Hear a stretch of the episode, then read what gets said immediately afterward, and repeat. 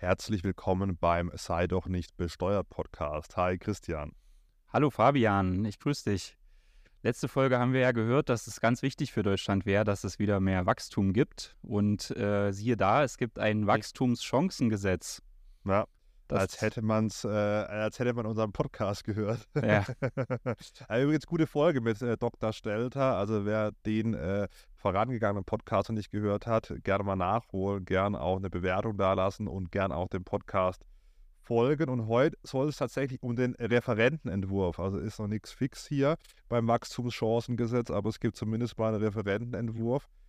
Bei dem kann man sagen, umfangreiche Steueränderungen vorgesehen sind und da wollen wir heute mal drauf eingehen. Genau. So, sollen wir mal mit den äh, Themen anfangen, die ja vielleicht wirklich zum Wachstum beitragen? Ähm, da wäre ja der erste Punkt, dass es eine Investitionsprämie geben soll für äh, gewisse Anschaffungen, die mhm. Unternehmen tätigen. Genau für äh, ja, dem Klimaschutz dienende Investitionen soll es einen äh, 15% Zuschuss geben, wenn man ein Energiekonzept äh, äh vorlegt. Ja, mhm. ähm, ja ist ja mal was Besonderes, dass es jetzt wirklich einen Zuschuss gibt und normalerweise ist es ja so, dass man was irgendwie besonders abschreiben kann ne, oder dann sofort geltend machen kann. Äh, jetzt hat man hier mal einen wirklichen Zuschuss äh, ausgerufen oder will den ausrufen das heißt, auch Unternehmen, die eigentlich Verluste schreiben, könnten dann in den Genuss kommen dieses Zuschusses. Macht ja vielleicht mhm. auch Sinn. Mhm. Ja, das hat mich ein bisschen an Paragraph 35c des Einkommensteuergesetzes erinnert. Ja, da gibt es eine Steuerermäßigung für energetische Maßnahmen bei zu eigenen Wohnzwecken genutzten Gebäuden. Und da muss ich halt wirklich mit so einem äh, Experten danach weisen, was ich genau mhm. mache und, und das alles dokumentieren. Und die Frage ist halt, ja, und das ist natürlich dann teurer, ja? Und die Frage wird sein, sage ich, stelle ich jetzt einfach mal in den Raum, ist dieser 15% Zuschuss dann weg, weil es einfach 15% teurer wird. Ja? Weil man diesen Energieberater beauftragen muss. Ja, genau. Ja, ja, das ist ja, das hat mich echt ein bisschen an dieses Gesetz da im privaten Bereich erinnert. Mhm. Und ähm, das ist halt immer so, weil wenn ich sowas schon sehe, dann habe ich immer so ein bisschen Angst, dass es halt in Bürokratie ausufert ja, und viele machen diese energetische Maßnahmen, ja, ähm, an diesem Gebäude, muss irgendwie älter als zehn Jahre sein, jetzt im, privaten Bereich machen deswegen diese, diese äh, Sachen nicht, weil sie eben da so einen, einen Gutachter brauchen und, und so weiter und so fort. Und am Ende ist vielleicht die Steuerermäßigung dann äh, weggefressen durch diese ganzen Gutachterkosten. Ja. Und da, mhm. das hat mich sehr stark an das erinnert, aber vielleicht wird es ja noch gut. Mhm. mhm. Ja, das, das wäre auch meine Befürchtung, zumal ich ja irgendwie auch von allen höre, dass äh, selbst wenn man so einen Energieberater äh, buchen will, ja, der das dann für einen begutachtet, dann äh, bekommt man den auch gar nicht so leicht. Mhm. Scheint jetzt irgendwie sowieso ein ganz interessanter Beruf zu sein. Äh, wer jetzt gerade noch bei der Berufsfindung ist, sollte sich mhm. vielleicht mal mit dem Berufsbild des Energieberaters auseinanderzusetzen. Der ist jetzt jedenfalls sehr gefragt und ja steuerlich dann hier auch gefördert. Ähm, das kann ja vielleicht für den einen oder anderen äh, interessant sein. Ja. Mhm. Gut. Also, äh, erste, das ist eigentlich so die erste große Neuerung, dass es diesen Zuschuss gibt. Äh, Fabian, wir haben es ja eigentlich beide gerade so gesagt, wir sind da so ein bisschen skeptisch, ob das wirklich so viel bringt, aber sicherlich gerade für, denke ich, äh, so große produzierende Unternehmen oder so kann das vielleicht schon interessant sein, weil man da natürlich auch äh, auf hohe Beträge kommen kann, ne, die dann mhm. da bezuschusst werden. Da, da kann das vielleicht schon Sinn machen. Wenn ich jetzt überlege, hier für meine Steuerkanzlei eine Photovoltaikanlage vielleicht aufs Dach zu bauen, um den Strom dann darüber zu äh, bekommen und dann das Ganze mit dem Energieberater dann äh, noch begleiten zu lassen. Ich glaube, das würde zum Beispiel jetzt nicht so viel Sinn machen, äh, wenn man da vielleicht äh, Millioneninvestitionen in irgendeine Produktionsanlage äh, tätigt, sieht das vielleicht schon wieder mhm. anders aus. Ich glaube, da, es muss von der Politik, ich habe es in meinem Livestream mit dem Finanzminister gesagt, es muss von der Politik darauf geachtet werden, dass diese Erfüllungskosten von diesen Gesetzen nicht irgendwie größer sind als dann die wirkliche Ersparnis. Ähm, und die Bürokratiekosten müssen niedrig gehalten werden. Wir werden dann später nochmal zu einem Punkt kommen, wo das definitiv, also da hier kann es auch mhm. was bringen, ja, aber wir werden wahrscheinlich später oder wir kommen sicher noch zu einem Punkt, äh, bei dem es teuer wird und wahrscheinlich nichts bringt. Und mhm. also da, aber wie gesagt, hier äh, ein bisschen Spannung aufbauen, das ist ein Punkt, der aus meiner Sicht aus dem Gesetz wieder raus sollte oder aus dem Referentenentwurf. Aber lass uns erstmal vielleicht, bevor wir hier so negativ werden, das haben wir letzte Folge schon mit Dr. Stelter ein bisschen. Ja, geht's gleich äh, weiter, ja. ja, ja äh, lass uns mal zu den, zu den Steuerbegünstigungen kommen. Mhm. Da gibt es ja auch, äh, sag ich mal, mehr Abschreibungsmöglichkeiten dann. Ja, genau. Also ich, äh, man findet wirklich auch äh, viele ganz gute äh, Möglichkeiten. Ähm, Sollen wir mal damit anfangen, was vielleicht auch für kleine Betriebe interessant ja. ist? Ja. Äh, wenn die nämlich Anschaffungen tätigen in bewegliche Wirtschaftsgüter, beispielsweise ein neuer LKW, ähm, aber auch eine Photovoltaikanlage wäre dabei äh, oder eine Produktionsanlage oder sowas, dann kann man ja äh, eine Sonderabschreibung äh, ansetzen. Und zwar im Jahr der Anschaffung des Wirtschaftsguts konnte man bisher dann 20 Prozent der Kosten sofort abschreiben. Das hat es natürlich interessanter gemacht, so eine Anschaffung zu tätigen. Zusätzlich kann man ja noch diesen Investitionsabzugsbetrag geltend machen. Dann in den drei Jahren vor der Anschaffung kann man auch schon mal 50 Prozent von den geplanten Kosten äh, steuerlich äh, ansetzen. Also da konnte man schon bisher äh, relativ viel äh, dann äh, ja, sich von der Steuer zurückholen. Und das soll jetzt noch erweitert werden, denn diese Sonderabschreibung, die will, soll erhöht werden von 20 Prozent auf 50 Prozent. Ja. Ähm, da würde man also dann letztendlich erreichen, wenn ich das richtig durchgerechnet habe, mit dem Investitionsabzugsbetrag zusammen. Der macht 50 Prozent aus und dann nochmal auf den verbleibenden Teil 50 Prozent. Kann man also insgesamt bis zu 75 Prozent dieser Anschaffung dann sofort steuerlich geltend mhm. machen. Ja, das ist natürlich ja. schon, schon ein guter Anreiz für so eine neue Investition.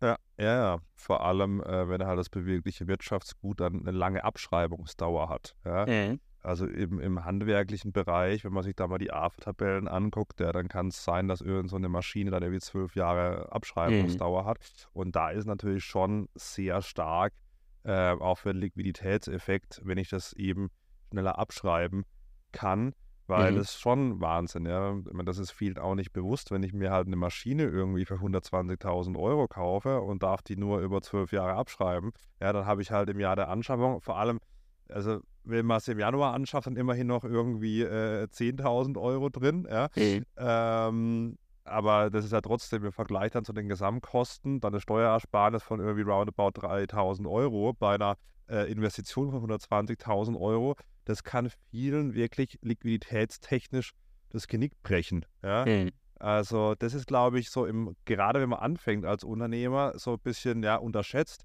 was diese Abschreibungsdauern eigentlich bedeuten und wie wenig Liquidität. Man hat am Anfang, läuft es ja meistens eh nicht äh, gleich so rund und dann hat man eben wenig Abschreibung plus wenig irgendwie vielleicht Umsatz. Und dann hat man echt das Problem, dass man halt dann eine Bank suchen muss, die einen dann äh, die Liquidität äh, bereitstellt. Und ich habe ja früher in meiner Bank gearbeitet, wenn da so eine UG oder so als Neukunde kommt nach der Gründung, dann äh, sagt man gern mal, ja, vielen Dank, mhm. Sie können von mir aus ein Konto haben, aber fragen Sie uns halt nicht nach einem Kredit, ja, mhm. außer man hat halt irgendwelche äh, Sicherheiten noch vorzuweisen. Also von dem her gute Sache, würde ich mal sagen. Ja. Mhm. ja, sehr gut.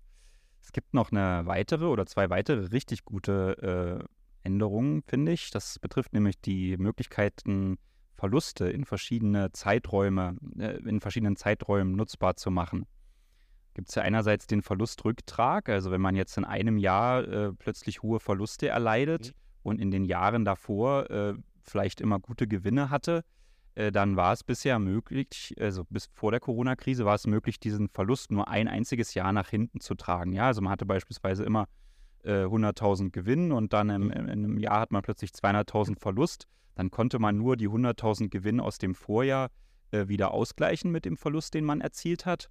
Und jetzt äh, durch die Corona-Krise hat man das schon mal auf zwei Jahre verlängert, dass man also zwei Jahre zurückkam, um die Gewinne der vergangenen Jahre eben äh, mit den Verlusten auszugleichen ja. und dann eben eine hohe Steuererstattung zu bekommen. Und das soll jetzt sogar für drei Jahre möglich sein, was natürlich äh, eine gute Möglichkeit ja. ist, äh, Unternehmen zu helfen, die jetzt eben von vielleicht Strukturwandel und so weiter betroffen sind, da sich über diese Steuerrückzahlung dann vielleicht auch nochmal äh, zu helfen und das, das, das Unternehmen wieder auf die Spur zu bringen. Das ist natürlich eine tolle Möglichkeit, oder? Hm, hm, ja. Gilt aber nicht für die Gewerbesteuer. Ja, genau. Das ist natürlich so ein bisschen der Nachteil weiterhin. Bei äh, Kapitalgesellschaften, der GmbH jetzt zum Beispiel, die zahlen ja zwei Steuerarten. Ne? Die, die Körperschaftssteuer macht einerseits die Hälfte aus und die Gewerbesteuer macht meistens die andere Hälfte aus. Beide Steuern machen mhm. so 15 Prozent aus im Schnitt. Und ähm, die Körperschaftssteuer kann man halt dann jetzt bis zu drei Jahre zurücktragen und bei der Gewerbesteuer geht das aber leider nicht. Das heißt, ein kleiner Wermutstropfen bleibt dann halt immer noch, ne, dass das äh, nur die Hälfte der Steuerbelastung äh, betrifft, für die man dann eben auch äh, zurückbekommen kann für mehrere Jahre. Für die andere Hälfte geht es leider nicht. Warum geht es nicht, Fabian? Willst du es nochmal erklären, wer sich dagegen sträubt? nee. ja, die Kommunen, ne? die, die wollen natürlich nicht diese Steuerausfälle äh, haben, wenn die jetzt einmal die, die Gewerbesteuern eingenommen haben. Die fließen ja direkt zu den äh, Kommunen. Dann wollen die natürlich nicht, weil die Unternehmen die nächsten Jahre Verluste machen, das plötzlich wieder zurückzahlen. Die haben ja damit dann schon geplant und das den ja.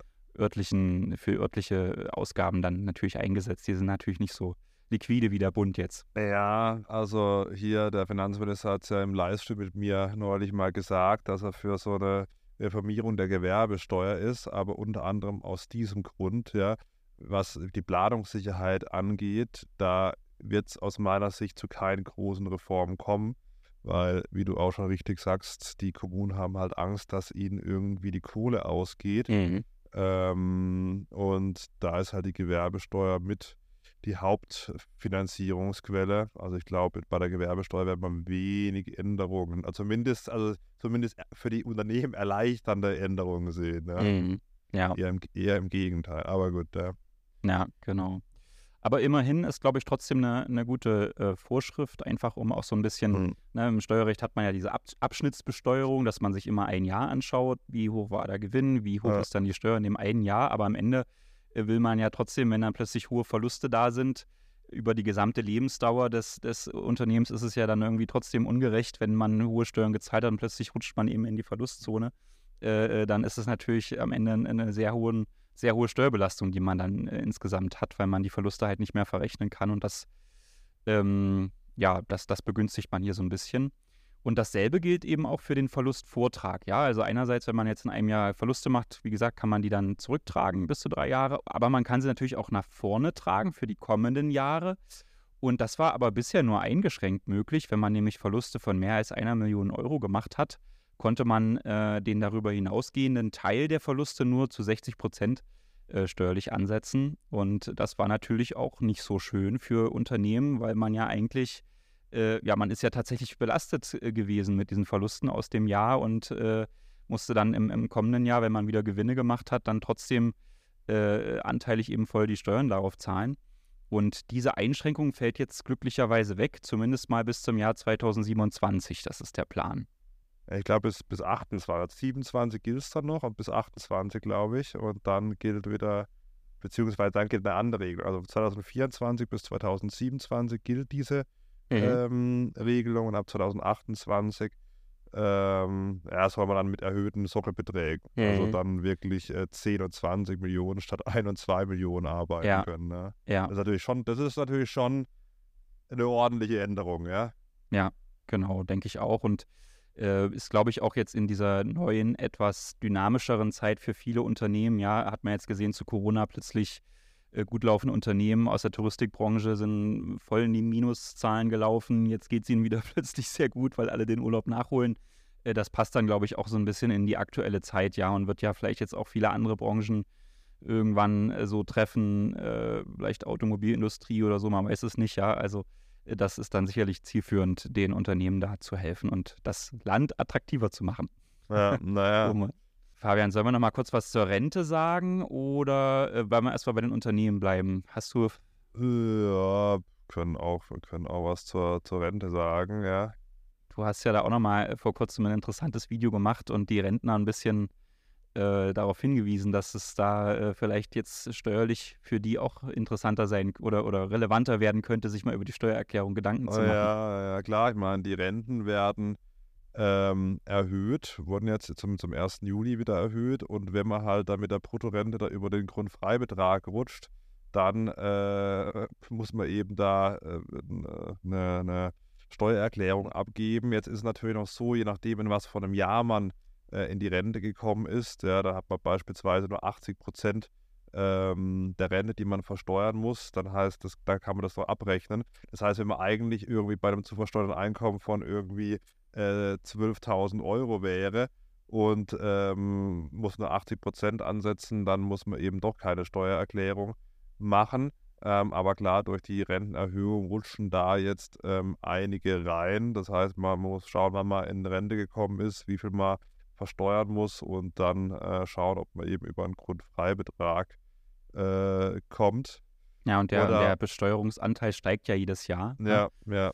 Ähm, und das war jetzt auch, äh, war das dieses oder letztes Jahr, wo dann diese Entscheidung vom BFH kam, dass das eben so, wie es bisher ausgestaltet war, äh, verfassungswidrig sein kann, weil es dann eben zu so einer Doppelbesteuerung der Rente äh, kommt.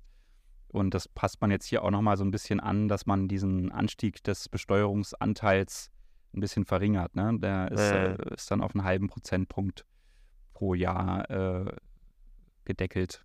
Äh. Also bei der Rente, ja, letztendlich, äh, worauf wir nochmal hinweisen können, ist, glaube ich, dass Bezug nehmt auf dein Video, Fabian, dass die durch die hohen Rentensteigerungen das Thema der Steuererklärung für Rentner natürlich immer relevanter wird mhm. und man jetzt hier mit dem Gesetz so, ja auch nicht viel dagegen macht. Ja, ja äh, vielleicht da noch ein Punkt. Ich habe noch ein zweites Video gemacht zum Grundrentenzuschlag. Also wenn man lange gearbeitet hat, aber unterdurchschnittlich verdient hat, dann bekommt man einen Grundrentenzuschlag und der ist steuerfrei. Und die äh, deutsche Rentenversicherung hat allerdings den Finanzämtern gemeldet, das sei steuerpflichtig, hat die Bruttojahresrente mit reingerechnet. Und jetzt sind viele Bescheide falsch. Das heißt, es kann sein, dass in dieser Bruttojahresrente, die eigentlich versteuert werden muss, noch der Grundrentenzuschlag drin ist. Sollte das so sein, ja, dann kann man den rausrechnen und ähm, ja, kann da eine ergänzende, mhm. einen ergänzenden Hinweis machen in der Steuererklärung, dass da ein Fehler passiert ist. Das sollte nicht passieren, das ist auch also ein Quatsch, ja. Man kann sagen, okay, das war jetzt im Jahressteuergesetz, wird rückwirkend zum 01.01.2021 geändert, aber nichtsdestotrotz sollte das nicht sein. Aber das war ein Fehler. Es kann also sein, man hat eine Bruttojahresrente, die eben dazu führt, dass man eine Steuererklärung abgeben muss, aber dann doch nicht, weil der Grundrentenzuschlag mhm. falsch äh, gemeldet wurde, äh, da fällt einem dann auch nichts mehr ein. Mhm. Aber das vielleicht auch nochmal so, so, zum Hinweis. Ja. Das ist ja eigentlich so schön in der neuen Welt mit der Steuererklärung, dass man die ganzen Daten vom Finanzamt abrufen kann. Ne? Eigentlich die, die, schon. ja, aber die sind dann halt in diesem Fall falsch und sollte man dann nicht ungeprüft übernehmen und die Steuererklärung so abgeben. Ja, ne? Also wenn man Grundrente bekommt und da kein irgendwie steuerfreier Zuschlag in diesen Daten enthalten ist, dann ist es zu 99 Prozent in dieser Bruttojahresrente drin, die dann falsch ist im Betrag. Mhm. Ist natürlich, sagen wir so, weil wir sagen das jetzt hier so, aber uns hören natürlich auch Leute zu, die halt mehr oder minder nichts mit Steuern zu tun haben in ihrem täglichen Job, ja. Ähm, und dann ist es halt schon sehr schwer. Und auch nur wenn der Steuerfahrer ein Video macht und auch wenn es vielleicht ein paar hunderttausend Leute sehen, ja, dann die, der Großteil bekommt es vielleicht gar nicht mit, ja. Und äh, ja, naja, schauen wir mal. Aber gut, es soll geändert werden. Da kriegt man die rückwirkende Steuererstattung. Das ist schon Wahnsinn. Also wegen so einer, mhm, ja, macht man so einen Aufwand in Deutschland. Aber gut. Lass uns vielleicht nochmal, bevor wir jetzt zu sehr in die Rentner abdriften, mhm. nochmal, ähm, ja. Personengesellschaften. Genau. Da gibt es ja die Tesorierungsbegünstigung. Also vielleicht, vielleicht nochmal kurz den Unterschied zwischen Kapitalgesellschaften wie einer GmbH und der Personengesellschaft bei der Tesorierung. Tesorierung bedeutet, man lässt das Geld im Unternehmen und da habe ich als GmbH schon einen Vorteil. Ich kann das dann mit roundabout 30 Prozent versteuern, aber wenn ich es mir nicht ausschütten lasse, ja, dann mhm. ja, bleibt es bei diesen 30 Prozent. Mhm. Das ist mehr oder minder Gott gegeben bei der GmbH. Ähm, bei Personengesellschaften und Einzelunternehmen sieht es da schon ein bisschen anders aus, weil die versteuern dann auf Ebene des Gesellschaftherrs das heißt, mit einem persönlichen Steuersatz und wenn ich halt viel verdiene, dann bin ich halt im Spitzensteuersatz und kann eigentlich äh, nichts thesaurieren. Es gibt eine Regelung ja, zur Tesorierung, da kann ich irgendwie 28,25 Prozent dann ähm, als Steuersatz ansetzen.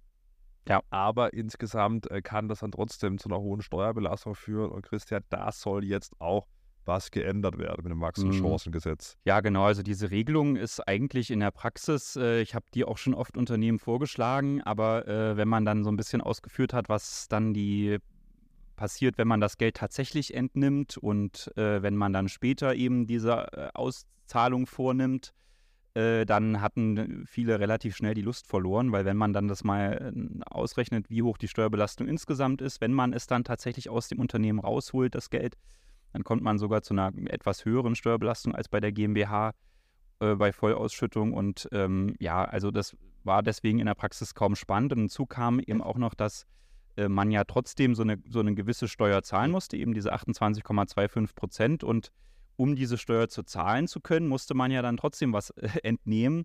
Und äh, das äh, hat dann letztendlich dazu geführt, dass man das dann äh, auch wieder mit einem höheren Steuersatz versteuern müsste, sodass man irgendwie bei einer Effektivsteuerbelastung von über 30 Prozent war und die Regelung ist kompliziert.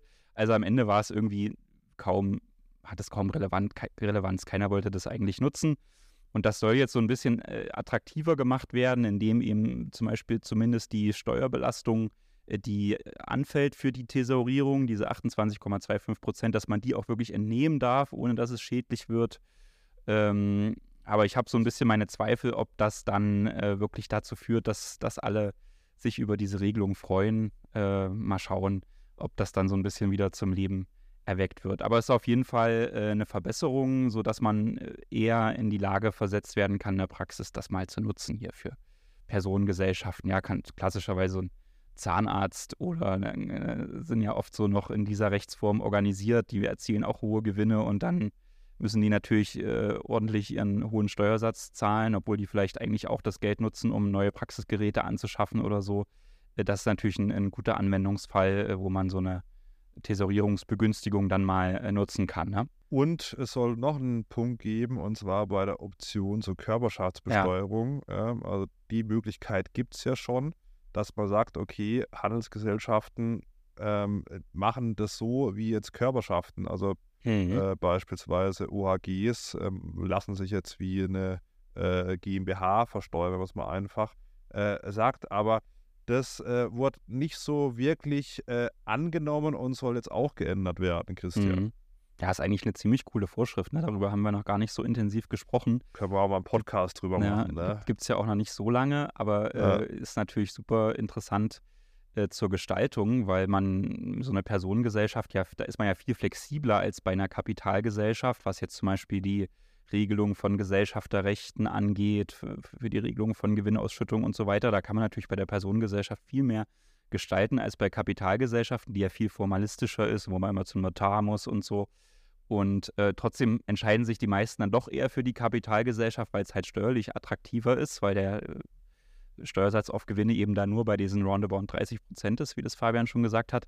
Und aber um das eben auch diesen Personengesellschaften zu eröffnen, diese Steuervorteile, äh, die dann eben die GmbHs meistens nur haben, gibt es eben diese Option. Ne? Und äh, aber auch da kann ich sagen, da äh, konnte man jetzt noch nicht so viele äh, Unternehmer äh, mit überzeugen, weil es eben auch viele Nachteile gibt. Äh, zum Beispiel ist es so aktuell, dass wenn man dann eben diese Option gewählt hat und dann fallen Gewinne an auf Ebene der Personengesellschaft, dann ist es ja klassischerweise so in dieser Kapitalgesellschaftswelt, dass die erst dann bei den Gesellschafter versteuert werden, wenn die ausgeschüttet werden. Ja, also wenn es einen Beschluss gibt, hier jetzt so und so viel Gewinn ist angefallen und das wird jetzt ausgeschüttet.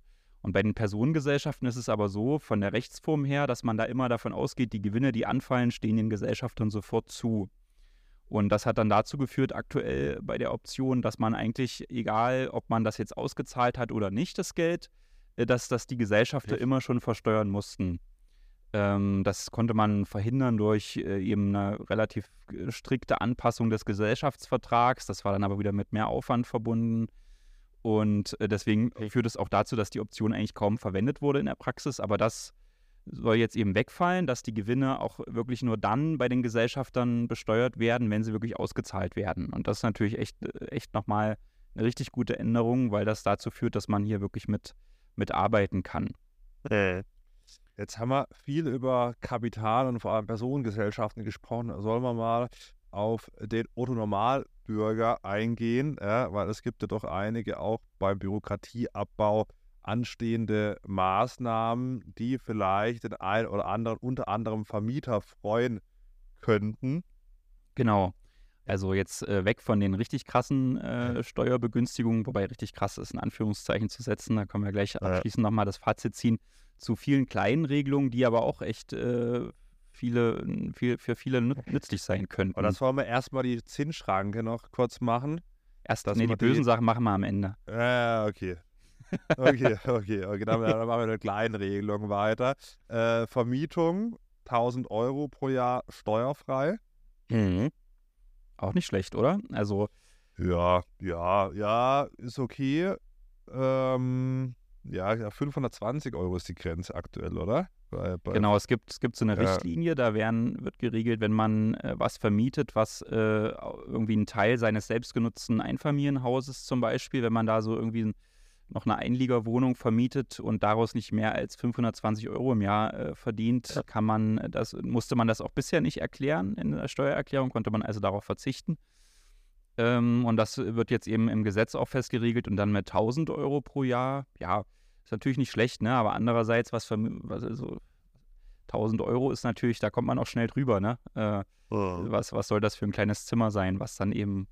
Aber gut, wenn man es ja. vielleicht verbilligt vermietet äh, oder untervermietet oder so, da ist das sicherlich in vielen Fällen doch schon interessant und äh, führt dazu, dass man da die, den Aufwand ja. vermeiden kann, sich da äh, eben mit der Steuererklärung zu beschäftigen. Oder wenn man es halt so saisonal nur im Sommer oder so vermietet, mhm. dann kann schon nochmal sein. Aber Stimmt. ich finde, das, solche Sachen müssten mal ordentlich hoch, ja. Weil am Ende, weißt du, dann ist das ist bei 1500, dann machst du eine Steuererklärung und dann kostet es wieder und alles. Also ich bin mhm. bei so, so Nebeneinkünften, auch im, im gewerblichen Bereich, ja, ähm, da musst du ja wirklich jeden Euro, den du dazu verdienst im gewerblichen Bereich, äh, wenn du jetzt so ein Einzelunternehmen hast, dann versteuern. Gut, da gibt es auch eine, äh, eine Härtefallregelung, ja. Ähm, aber trotzdem, ja, dass man da mal so 5000 Euro oder so steuerfrei einnehmen könnte in so einem Nebengewerbe.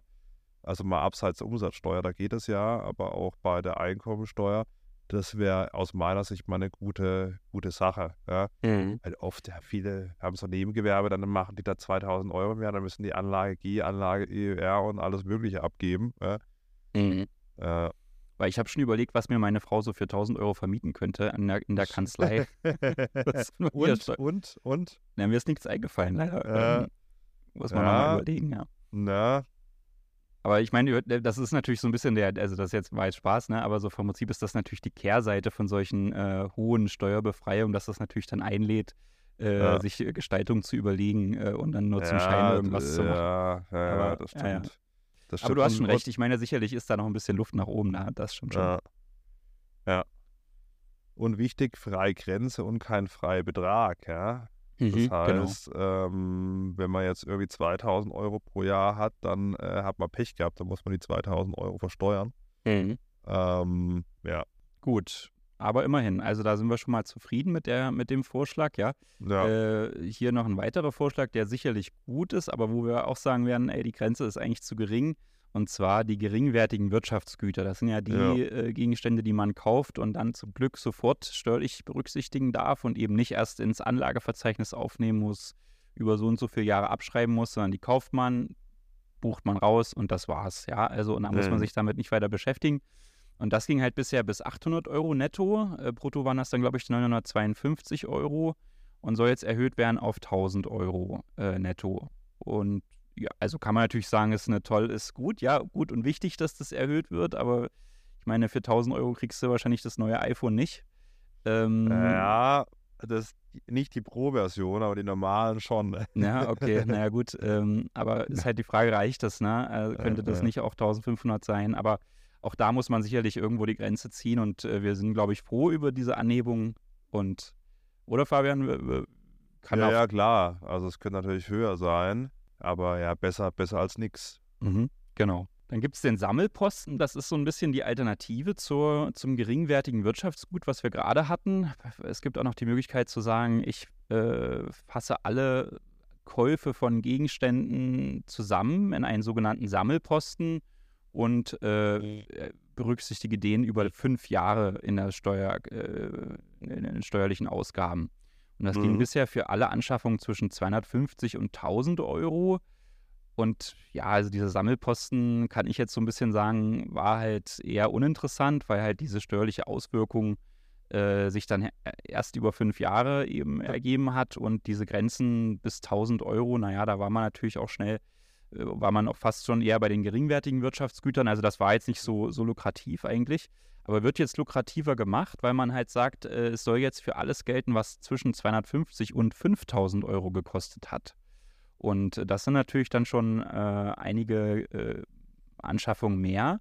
Und die Verteilung äh, dieser Kosten erfolgt dann auch äh, über drei Jahre hey. und damit deutlich schneller als bisher über fünf Jahre. Und da würde ich schon sagen, dass das schon interessant sein kann. Ja. Wenn man alles, was äh, bis zu 5000 Euro gekostet hat, dann gar nicht groß erfasst und immer wieder schauen muss, ist es noch da und so weiter. Wie, wie lang ist die wirkliche Abschreibungsdauer des Bürostuhls und so, sondern einfach alles in den Sammelposten und dann über drei Jahre rausbuchen, das, das ist ja schon ganz charmant äh, und, und einfach. Ja, das ist eine gute Sache. Also ja. finde ich, find ich gut. Ähm, mhm. Dann äh, weiterer Punkt Geschenke. Ja? ja. So, wenn ich jetzt äh, einem Geschäftspartner ein Geschenk mache, was über 35 Euro ist, kann ich das nicht ab setzen, deswegen schenke ich Christian nie was. So. Ja, ich, mich, ich, ich warte eigentlich noch äh, auf mein Geburtstagsgeschenk von dir. Aber du hast nichts gefunden, was nur 35 Euro kostet, oder? Kann dir, ich kann dir einen Freicode für meinen äh, Espresso Online-Shop geben. Aber dann, äh, dann musst du es selber versteuern. Ne? Also vielleicht nochmal kurz äh, zum Hintergrund. Also bis 35 Euro pro Wirtschaftsjahr und äh, Person, Geschäftspartner äh, kann ich das äh, als Betriebsausgaben von der Steuer absetzen. Ist es drüber, kann ich den kompletten Betrag nicht absetzen. Mhm. Ähm, ich kann, also eine, eine Ausnahme gibt es, wenn ich jetzt wirklich, wenn ich Christian jetzt verschenken würde, was er wirklich nur im Betrieb nutzen kann, was weiß ich, keine Ahnung, eine Datenlizenz oder was, was weiß ich, ja. Ähm, dann äh, kann man auch höhere Beträge schenken, aber im Regelfall ist er immer bei 35 Euro pro Wirtschaftsjahr Schluss, was ja nicht viel ist. Mhm. Ja, da bekommen wir heutzutage nicht mal mehr Blumenstrauß. Mhm. Ja, äh, und das soll jetzt auf 50 Euro erhöht werden, ist schön, aber jo. Aber gilt, wie gesagt, für Geschäftspartner, für Mitarbeiter, äh, zum Geburtstag beispielsweise, ja, ähm, kann ich bei mir anstellen, Christian, dann kann man bis 60 Euro mhm. äh, steuerfrei machen ja, ist nett, aber bewegt jetzt nicht so die Welt. Ja. Mhm. ja. Okay, dasselbe gilt sicherlich für die Betriebsveranstaltung. Da wird die Grenze auch ein bisschen äh, angepasst. Ne? Das sind ja bisher 110 Euro, die man dann äh, pro Jahr, pro Mitarbeiter, oder das sind, glaube ich, zwei Betriebsveranstaltungen darf man pro Jahr haben. Ne? Ja, ja, ja. Ähm, ja. Da, na, so viel darf die kosten, äh, äh, ohne dass es steuerpflichtig wird. Und das wird jetzt auf 150 Euro erhöht. Ich glaube, das reicht trotzdem nicht für die meisten Veranstaltungen. Ja, ja. Aber äh, ja, auch da sicherlich äh, nicht schlecht, ja, das, das anzupassen. Ja, dann weiterer Punkt, Verpflegungsmehraufwendungen. Mhm. Also ist ja so, wenn man jetzt beispielsweise man als Mitarbeiter irgendwie äh, bei einer Veranstaltung oder Fortbildung oder irgendwo außerhalb der ersten Tätigkeitsstätte und dem äh, der Wohnung, dann kann man aktuell, wenn man beim An- und Abreisetag und bei äh, mehr als acht Stunden dann 14 Euro absetzen, dann bei vollen, sagen wir Zwischentagen, wenn man jetzt wie drei, vier Tage auch noch Fortbildung ist, dann 28 Euro. Und da muss ich so ein bisschen schmunzeln, dass man jetzt das von, von 14 auf 15 Euro erhöht. Ja. Ähm, also, äh, ja, da muss ich auch sagen, ja, das ist Quatsch. Ja, also da muss ich ja mal richtig hoch oder ich lasse es einfach so. Ja. Das sind aber immerhin 7% rund ja, deckt die Inflation ab, ne? Also ja, eigentlich nee, unser nee, großer ja, Wunsch. Aber, nö, nö, das glaube ich nicht, dass es die Inflation abdeckt. Ja, von einem ja Jahr, Jahr, vielleicht, ja. Ja, von einem Jahr, aber das, mhm. das gilt ja, glaube wann wurden die 28 eingeführt, müssen wir nochmal mhm. nachschauen, aber das ist mhm, bestimmt Hast schon vier recht. Jahre her oder so, ja. oder fünf Jahre. Ja. Ähm, ja, das, ja, das stimmt schon. Das müsste man dann eigentlich zusammenfassen und äh, ja, ja. Es ist klar. Ne? Mhm. Also ohne jetzt danach gerechnet zu haben, aber da sind wir auf jeden Fall, glaube ich mal, also bei eher 17, 18 Euro. Ähm, aber ja, ja, das habe ich mir, habe ich mir auch gedacht, ein Euro, äh, ein Euro. ja, aber gut. Naja, ah, gute, gute äh, Nachrichten für alle Krypto-Trader gibt es aber. ja. Für die sehr erfolgreichen sind sie dann aber auch nicht so gut, ne? Ja, Weil äh, die, die Freigrenze, die man hat, wenn man jetzt äh, ja sonstige Gegenstände, zu denen eben auch die Kryptowährungen gehören, wenn man die äh, verkauft und kauft und daraus Gewinne erzielt, dann sind die nicht steuerpflichtig bis zur Höhe von 600 Euro aktuell und die Grenze soll auf 1000 Euro erhöht werden. Mhm. Also das ist natürlich hier mal so wahrscheinlich so ein Anstieg, der die Inflation äh, abdeckt. Oh, ja. Oh, ja. Aber äh, am Ende, äh, ja gut, andererseits, das ist glaube ich eine Regelung äh, oder eine Freigrenze, die ganz gut passt. Wenn man da mehr äh, Transaktionen macht äh, oder mehr Gewinne macht, dann kann man, glaube ich, auch erwarten, dass man das dann, dann genau deklariert und aufzeichnet. Äh, das ist sicherlich schon in Ordnung, oder? Hm, ja, ja. Also das ist, das ist okay. Äh, was ich auch gut finde, ist äh, bei den vierteljährlichen äh, Umsatz, sorry, bei den vierteljährlichen Umsatzsteuervoranmeldungen. Mhm. Jo, da ähm, ist auch eine gute mhm. Vereinfachung. Mhm. Bisher muss man bei 1000 Euro pro Jahr Zahllast bei der Umsatzsteuer eben die abgeben und künftig soll es dann erst bei 2000 mhm. Euro starten. Mhm. Dann wird man das, unterjährig erstmal vom Finanzamt in Ruhe gelassen und kann ja, das dann am Jahresende alles ja, erklären. Ja, ne? ja, was ich jetzt, äh, also lustigerweise kann ich mal eine Kaffee GmbH Beispiel machen. Wir haben ja 2022 gegründet, die GmbH, und dann gab es erstmal keine Umsätze, weil wir müssten, mussten erstmal die, die Produktion machen, Biozertifizierung, bliblablub. Es hat sich alles ein bisschen gezogen, bis es dann gestartet hat im Jahr 2023. Und das ist ja schon ganz lustig. Wir wurden jetzt auch befreit von den Umsatzsteuervoranmeldungen. Ne? Mhm. Und haben wir jetzt halt. Jetzt hast du ordentlich Steuerschuld, ja? Äh, ja, ja, ich habe ordentlich Steuerschuld, was natürlich liquiditätstechnisch ganz gut ist. Ja. ja. Aber da musst du schon aufpassen. Hättest du mir ja schon mal ein, ein, Geschenk von kaufen können. Ja, ja, absolut. du, das ist ja meistens aber dann das Problem, was viele Unternehmen trifft, äh, gerade am Anfang. Das ist natürlich der Nachteil vielleicht doch an der Regelung. Also, weil ja, das geht natürlich äh, vielen so, dass man dann im ersten Jahr ähm, hat man nicht viele Umsätze, wie du das jetzt auch hast. Im zweiten Jahr ja. kommen die dann. Dann äh, kriegt man natürlich auch ganz viel Umsatzsteuer, die man nur eigentlich für das Finanzamt erstmal verwaltet und später noch zahlen muss. Dass man nimmt das Geld dann aber vielleicht für Investitionen oder Ausgaben, die sich dann ja, nicht rechnen oder für die private Lebensführung im schlimmsten Fall. Ja. Und ich glaube, das ist dann auch so ein Grund, warum viele Unternehmen nach zwei, drei Jahren wieder weg sind. Ja, ja. Also, ja, also das echt äh, legt was zurück. Ja. Ja, gerade die Umsatzsteuer ist schon, äh, ist schon ja, wichtig, ja, dass man die, dass man damit nicht unbedingt weiterarbeitet, ja. Äh, ja, genau. es ist schon, ja, also ich, selbst ich, weil dann ist dann, dann hast du äh, Umsatzsteuer, also jetzt nicht wie der Kaffeefirma, jetzt über andere Unternehmen, ja, aber da muss schon aufpassen, eine Fristverlängerung und so. Äh, und dann, ja, dann es, es, sammelt sich dann doch was an, ja. Mhm. Und dann äh, kommt vielleicht noch äh, Körperschaft und, und, und Gewerbesteuervorauszahlung und so weiter und so fort. Da sieht da gewinnt und dann vielleicht noch die Steuerzahlung fürs vergangene Jahr. Mhm. Also äh, man sollte sich nicht von seinem Kontostand blenden lassen. Hm. Ich meine, manche, manche empfehlen ja da richtig so ein mehr, mehr Kontenmodell, ja. dass man da die Umsatzsteuer direkt ja. wegüberweist. Also da bin ich jetzt wiederum auch kein großer Freund von, ja. weil ich denke, man muss als Unternehmer schon so ein bisschen den Weitblick äh, sich auch äh, aneignen, dass man weiß, wie viel Liquidität ist noch übrig und wenn man das sich vor sich selbst schützen muss, dass man seine eigene Kasse ja, greift. Ja, aber wie ist also, ja, klar, aber vielleicht ist es auch äh, tatsächlich, wie du sagst, Selbstschutz, ja. Und äh, weiß ich, bekomme ja so viele Nachrichten und, und genau Sachen bekomme ich ja.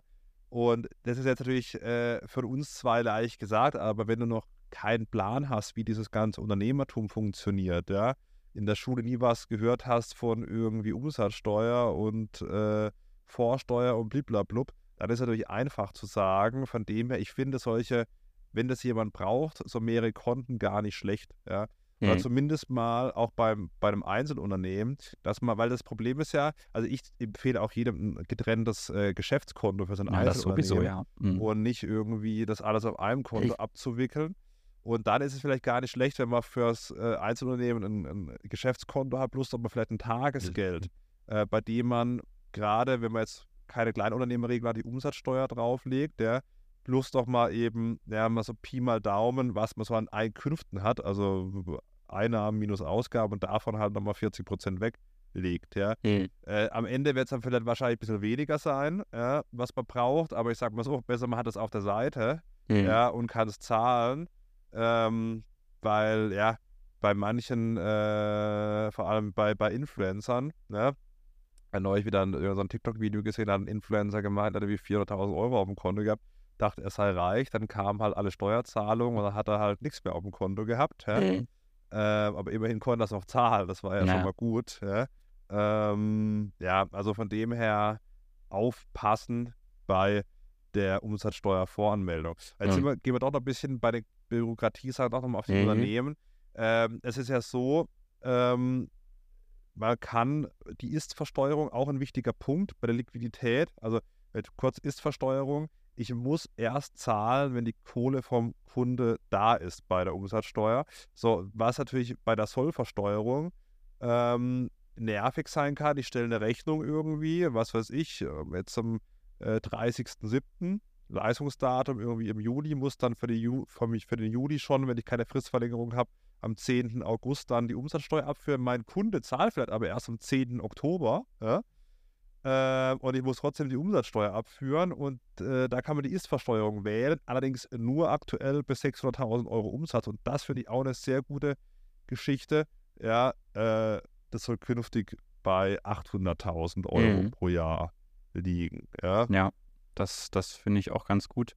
Und damit einhergehend werden ja auch die Grenzen für die äh, Bilanzierung erhöht. Ne? Also das war ja bisher auch die Grenze für die Frage, wann musst du deine Gewinnermittlung nach der Einnahmenüberschussrechnung, die ja deutlich einfacher ist, oder dann durch die kompliziertere Bilanz erstellen. Und das, das ist jetzt dann zukünftig halt auch nur noch äh, ab 800.000 Euro Umsatz und, und 80.000 Gewinn, also wenn eins von mhm. beiden vorliegt, mhm. ähm, äh, erforderlich. Und das ist natürlich auch toll, dass man das so angehoben hat, weil man ansonsten ja da äh, schnell hinkommt auch, ja. Was gibt es sonst noch Neues? Also spannend fand ich noch ein, eine Änderung, die ich gesehen habe, wo ich mich aber so ein bisschen frage, in welchen Fällen soll das gelten? Und zwar ist es ja so, wenn man sich selbstständig macht, muss man ja das ja dem Finanzamt mitteilen. Da gibt es also eine äh, Anzeigepflicht mhm. über die Erwerbstätigkeit, die man mhm. aufgenommen hat. Das ist dann dieser steuerliche Erfassungsbogen, den man da auch ausfüllen muss. Und das kann natürlich ein bisschen nervig sein, weil man da äh, gerade auch viele äh, nicht äh, etwas unverständliche Fragen beantworten muss, die man manchmal ohne Steuerberater gar nicht so richtig entscheiden kann. Ähm, und jetzt gibt es da eine Regelung, dass man äh, aus Gründen der Verwaltungsökonomie soll, sollen in bestimmten Fallgruppen darf die Finanzverwaltung äh, regeln, in welchen Fällen man darauf verzichtet, dass man die Auskunftspflicht erfüllen muss. Ja, also da wird es dann so ein Rundschreiben geben vom, vom Finanzministerium, wo man eben regelt, folgende äh, Branchen oder Unternehmen brauchen diese, diese Anzeigepflicht nicht erfüllen, weil man davon ausgeht, dass da kein hohes steuerliches Ausfallrisiko besteht. Und da bin ich mal sehr gespannt, äh, welche Branchen das dann sein werden. Ähm, ich habe jetzt ehrlich gesagt keine richtige, richtige Idee, ja, ja. Äh, wer, da, wer da so äh, in Frage kommt. Ähm, aber das wird sicherlich abzuwarten sein. Mal schauen. Na. Und dann kommen wir zu einem Punkt, den ich sehr kritisch sehe. Und mhm. die Bundessteuerberaterkammer hat auch schon eine Pressemitteilung rausgehauen. Ja. Es gibt ja jetzt schon eine An äh, Anzeigepflicht für grenzüberschreitende Steuergestaltung. Ne? Mhm. Ja? Ähm, das will man halt schauen, was da so im Ausland auch von deutschen Unternehmen gemacht wird. Und ähm, das führt, wie es die Bundessteuerberaterkammer zu einem geringen Erkenntnisgewinn. Mhm. Ja?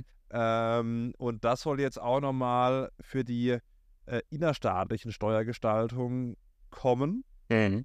Äh, ich glaube, bei Unternehmen über 50 Millionen Umsatz, glaube ich, oder? Ja, es gibt so Größen, Größenklassen, die dann da formuliert werden. Aber es ist schon wirklich irgendwie absurd, ne? Also diese Be Meldepflicht trifft ja dann vielleicht auch die steuerlichen Berater, die dann eben diese bösen, an Anführungsstrichen, Gestaltungen aufsetzen, die eben nur dazu dienen sollen, ähm, die, die Steuern zu vermeiden und gar keinen wirklich, äh, wirklichen wirtschaftlichen Hintergrund haben.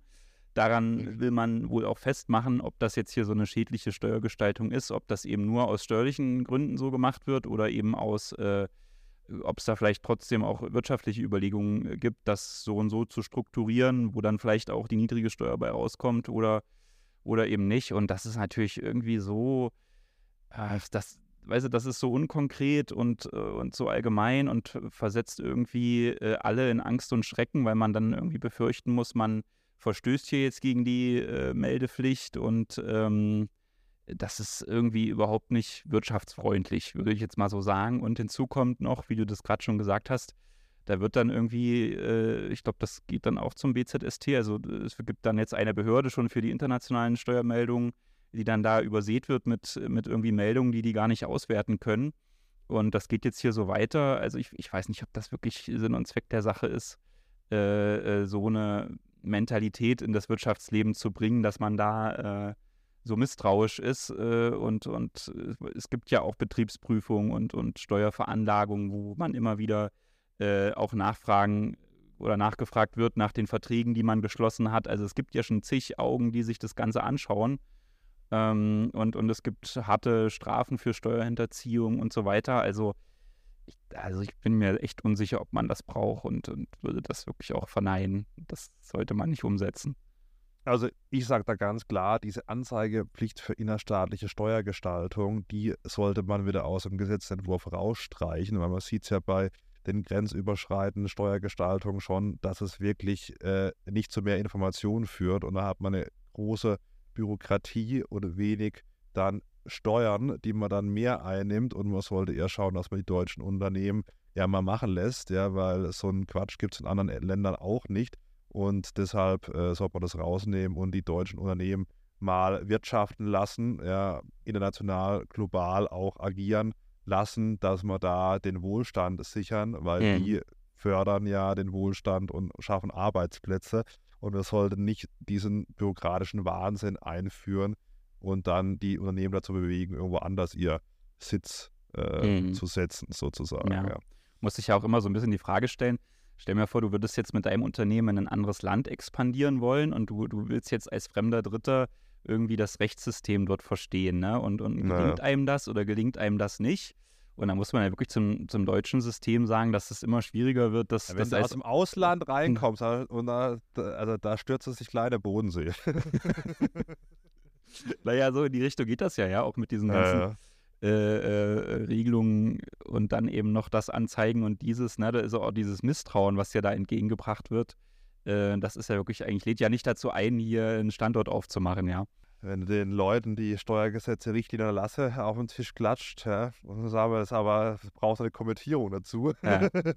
Oder halt einen guten Steuerberater. Ja, ja, so ist es. So ist es. Aber noch so ein anderer äh, Punkt, der, also jetzt sind wir jetzt wirklich bei dem, bei dem kritischen Teil, ne? Also das jetzt wirklich, naja. wo wir gerade drüber gesprochen haben, die, diese Meldepflicht, das, das gibt es überhaupt keine Diskussion, das, das muss weg, ja. Ja. Und ähm, da gibt es noch andere. Äh, Christian, das muss weg. Ja.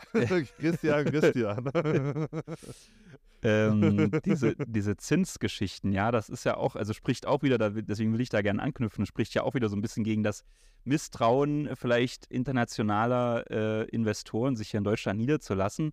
Es gibt nämlich äh, jetzt schon eine Zinsschranke, die es äh, versagt, ähm, Zinsen, die man zahlt, äh, steuerlich abzusetzen, äh, wenn man keinen hohen Gewinn macht, sage ich jetzt mal so ganz äh, gesprochen. Und wenn man einen gewissen Freibetrag überschreitet oder eine Freigrenze ist es aktuell, nämlich wenn man mehr als drei Millionen Euro Zinsaufwendungen hat, die man zahlt, vielleicht auch an eine ausländisches an eine ausländische Konzernmutter, ja, die einem vielleicht ein Darlehen gegeben hat, um hier in Deutschland das Unternehmen oder die ja, hier die Fabrik aufzubauen oder so, dann darf man diese Zinsen nicht äh, steuerlich abziehen äh, wenn man eben äh, nach dieser Zinsschranke, wenn man eben keinen Gewinn hier in Deutschland macht, da gibt es 30 Prozent des EBITDA.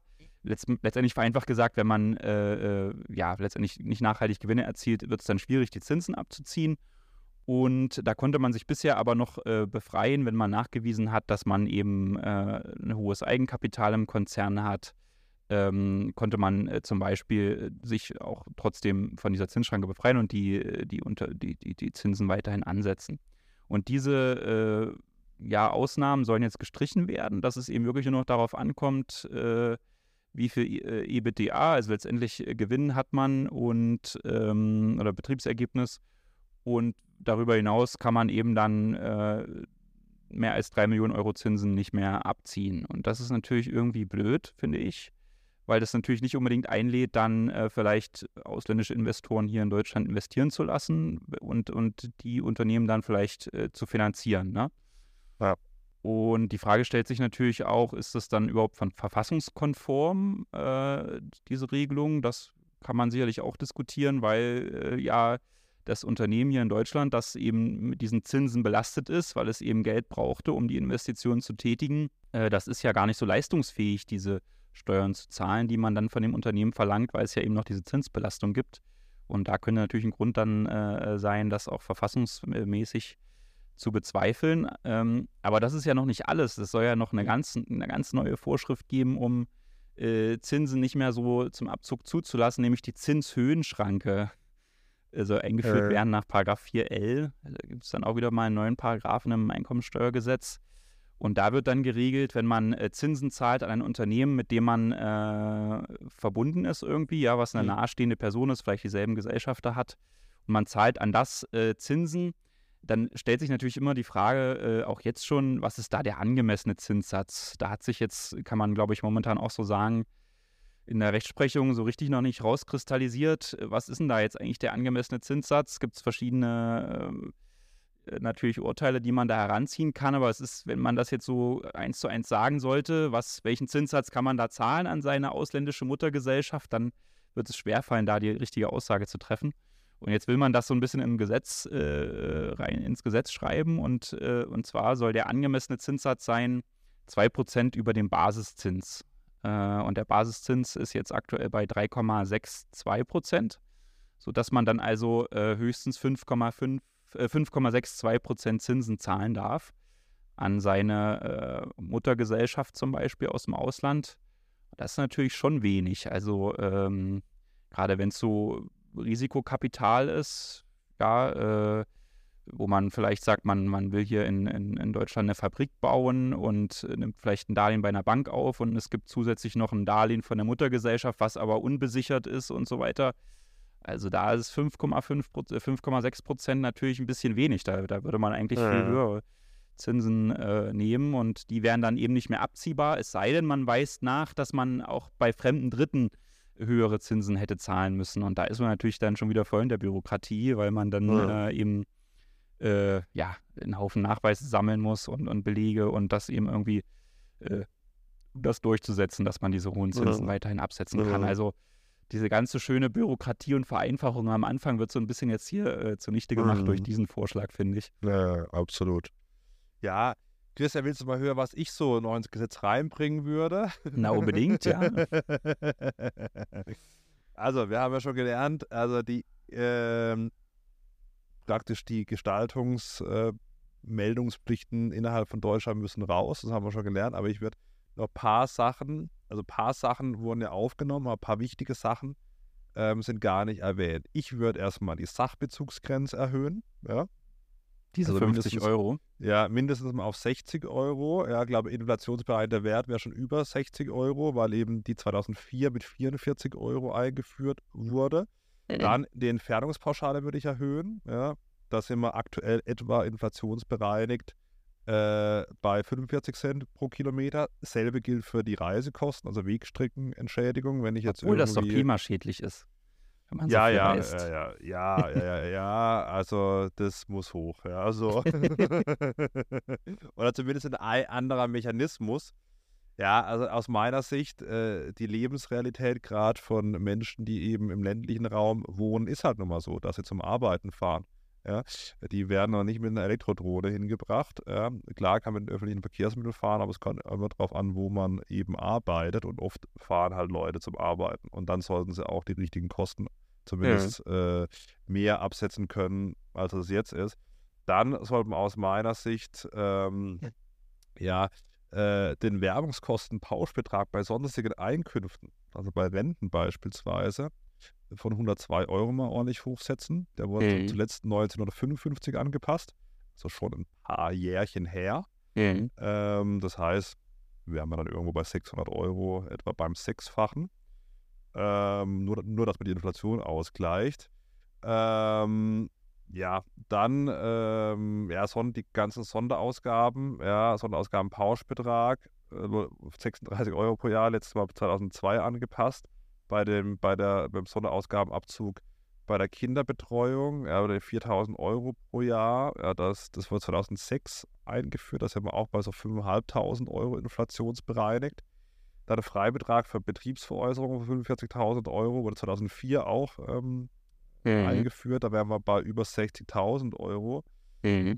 Dann Sparerpauschbetrag, ja, äh, da habe ich ja schon mit dem Finanzminister darüber gesprochen, das wird wahrscheinlich nicht mehr kommen, zumindest in dieser Legislaturperiode, aber da sind wir natürlich auch schon weit über den 1000 Euro. Mhm. Ähm, ja, die ganzen Behindertenpauschbeträge sollten aus meiner Sicht auch hoch, ja. Also das hat man, denke ich, auch über, über 11.000 Euro pro Jahr gehen im, im Maximum. Ähm, dann äh, Schuldzinsenabzug bei Überentnahmen 2001 letztes Mal angepasst Das hat man auch von 2.000 auf 3.000 Euro hoch, sage ich jetzt einfach mal. So ist ja Mhm. leicht gesagt, so im Podcast. Mhm. Ja. So, ich muss ja jetzt nicht in die demokratische Willensbildung, sondern meine Ideen hier mal präsentieren. Ähm, ja, dann äh, könnte man das jetzt zwar nicht äh, direkt ein, ein Betrag, aber zum Schluss könnte man überlegen, ob man bei den anschaffungsnahen Herstellungskosten diese 15% innerhalb von den drei Jahren ein bisschen hoch macht. Ja. Mhm, auf jeden Fall, ja, gerade jetzt mit den Äh, Sanierungszwängen Genau, vielleicht, die da genau, auch kommen. genau, genau, Äh, genau. dass man, wenn Genau, man eine Immobilie also- kauft und die gleich sanieren muss äh, oder, oder äh, äh, äh, erhalt, erhält, erhalten muss, ja. Also Sanierung ist ja, wenn man jetzt was Neues schafft, ist es ja sowieso äh, nicht sofort abzusetzen, aber wenn man da viel renoviert und instand setzt, das stimmt schon. Da äh, So, also mit diesem Podcast, ja, man munkelt, er wird sogar im Bundesfinanzministerium gehört. Liebe Grüße gehen raus. Sehr schön. Das wären nochmal meine abschließenden Ideen. Man muss aber Mhm. fairerweise sagen, ist natürlich ein demokratischer Willensbildungsprozess und ein Ministerium, eine Person oder auch vielleicht eine Gruppe von Personen äh, kann nicht immer alles durchsetzen. Das ist natürlich einfach von mir hierher philosophiert, aber nichtsdestotrotz glaube ich ganz sinnvolle Vorschläge, äh, vor allem wenn über Jahre und Jahrzehnte eben Pauschbeträge nicht angepasst werden. Die sollten aus meiner Sicht sowieso irgendwie inflationsindexiert oder in der Staffelung zumindest mal angepasst werden. Weil jetzt äh, reden wir da wieder irgendwie über irgendwelche Pauschbeträge. Die Hälfte ist drin, die Hälfte ist wieder nicht drin. Und äh, da weiß auch nicht, sind die da nächstes Jahr drin oder werden sie irgendwie 50 Jahre stehen gelassen? Ja, beim Ausbildungsfreibetrag, der wurde jetzt erhöht, wurde 42 Jahre davor nicht erhöht. Ähm, ja, aber vielleicht mal diese Podcast-Folge ins Parlament, kann, man, kann man mal schauen, ja, Mhm. äh, ob diese Meldepflichten äh, für innerstaatliche äh, Steuergestaltungen dann doch rausfliegt und vielleicht die zuletzt genannten Punkte rein. Christian, haben wir sonst noch was? Nee, ich glaube, äh, also ich glaube, jeder sollte sich dann diese Option zur Körperschaftssteuer echt nochmal anschauen, wenn das so umgesetzt wird. Die ist wirklich, also da müssen wir nochmal eine Folge drüber machen. Das ist ja, Ja, echt eine ganz machen, ja, interessante ja. Gestaltung. Da können wir schon mal darauf hinweisen, dass das kommt. Und genau, Ja. nee, ich denke, dann haben wir das einmal beleuchtet und wir sind Ja. gespannt, wie es weitergeht. Ne? Also es ist ja jetzt echt noch in der Phase, wo sich auch die eine Ja, oder ja. andere Änderung ergeben kann. Wer Äh, hier Einfluss hat und den Podcast hört, schickt es gerne weiter. genau. gerne auch eine Bewertung und ein Abo dalassen. Ja. Ja. Sehr gut, Herr Gut. Christian, dann hört man sich doch nächste Woche wieder. So sieht's aus. Ja, ich danke dir. Bis Dann, bis dann. liebe Ciao. Grüße von Freiburg nach Halle. Jo, und zurück. Bis dann. Ja, Tschüss. Ciao, ciao.